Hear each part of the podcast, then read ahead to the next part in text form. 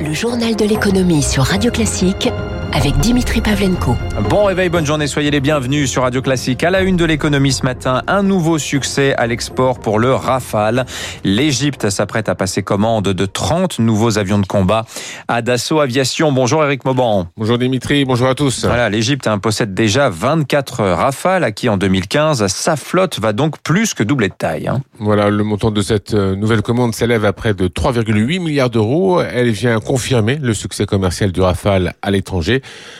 Un succès qui s'est fait longtemps attendre. Il s'est écoulé plus de dix ans entre la mise en service de l'appareil et les premières commandes étrangères passées en 2015 par l'Égypte d'abord, puis euh, trois mois après par le Qatar. L'Égypte devient donc le meilleur client du Rafale à l'export. En 2016, l'Inde a passé 30, une commande de 36 avions. Les premières livraisons ont eu lieu l'an dernier. Plus récemment, la Grèce a concrétisé son intérêt avec une commande de 18 Rafales, dont 12 d'occasion. Il s'agit pour le moment du seul pays européen à avoir acheté la avions de combat français. La Suisse, la Finlande et la Croatie ont manifesté leur intérêt. Heure d'Europe, les Émirats arabes unis et l'Indonésie Merci Eric Mauban. En France, le gouvernement prépare la réouverture des commerces. Ce sera le 19 mai. Le fonds de solidarité, une fois de plus, va s'adapter. On en est quand même à une vingtaine de versions différentes hein, depuis un an. Bercy a donc précisé le futur dispositif hier jusqu'au 1er juin. Pas de changement. L'aide mensuelle peut aller jusqu'à 10 000 euros ou 20% du chiffre d'affaires perdu en cas de perte de chiffre d'affaires supérieur à 50%. À compter du 1er juin, en revanche, fini les aides pour les commerces, excepté les bars, les hôtels, les restaurants, les lieux culturels, l'événementiel, le tourisme et les salles de sport. Pour ces entreprises-là, le plancher de perte de 50% saute. À la place, il y aura un accompagnement financier à partir d'un seuil minimal hein, qui reste encore à préciser, peut-être 10 à 15% de perte de chiffre d'affaires.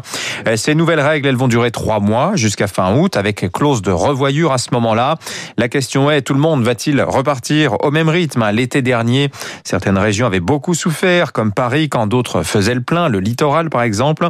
Malgré tout, les restaurateurs sont soulagés que le quoi qu'il en coûte dure encore un petit peu. Écoutez Alain Fontaine, il est chef du Mesturet à Paris, président de l'association aussi des maîtres restaurateurs. Nous y avons cru l'année dernière.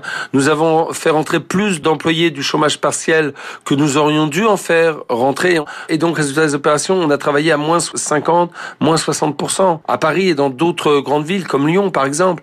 Donc, cette année, fort de cette expérience, on va pas refaire la même erreur, on va faire rentrer les gens avec parcimonie. Certains ne rouvriront que quand la crise sanitaire sera derrière nous. Le pire que tout, ça serait le stop and go. Ça, ça serait catastrophique. Et je pense que beaucoup d'entre nous ne le supporteraient pas, c'est-à-dire de reconfiner soit après les vacances ou soit juste avant. Ça va être une réouverture chirurgicale à tous les niveaux. Voilà, par ailleurs, le gouvernement n'écarte plus l'idée hein, d'un deuxième plan de relance. Emmanuel Macron en avait donné un signe vendredi dans sa interview à la PQR en évoquant une grande concertation pour inventer, disait-il, un deuxième temps de la relance.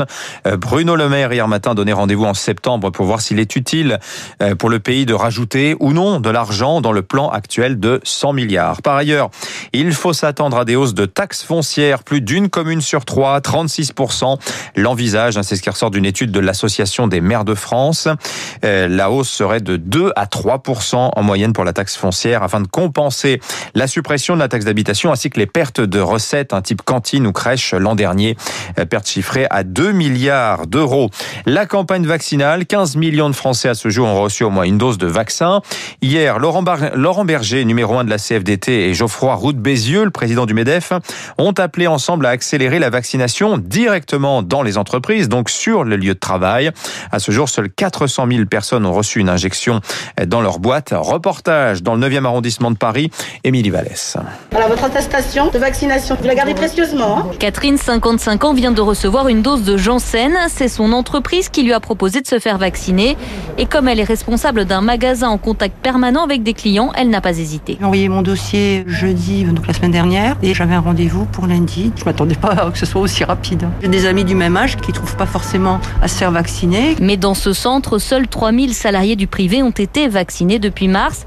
Or, avec les médecins présents, nous aurions eu la capacité d'en vacciner beaucoup plus, 13 000 par semaine, explique Claudine Sulitzer, la présidente du CMIE, deuxième service de santé au travail d'Île-de-France. Mais il y a des freins. Nous n'avons pas assez de doses. Il faudra absolument que nous ayons de l'ARN messager pour pouvoir effectivement vacciner plus aisément les populations concernées. C'est vraiment dommage de ne pas utiliser cette médecine du travail. Voilà le message qu'est venu faire passer Laurent Berger, numéro 1 de la CFDT. Malheureusement, c'est encore euh, trop poussif.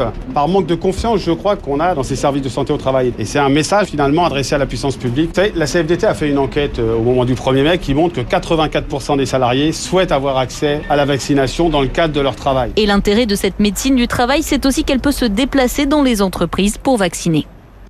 Reportage Émilie Vallès. Alors on parlait de la taxe foncière tout à l'heure en matière fiscale justement. Que payent exactement les grandes entreprises implantées dans l'Union européenne? On ne sait pas toujours.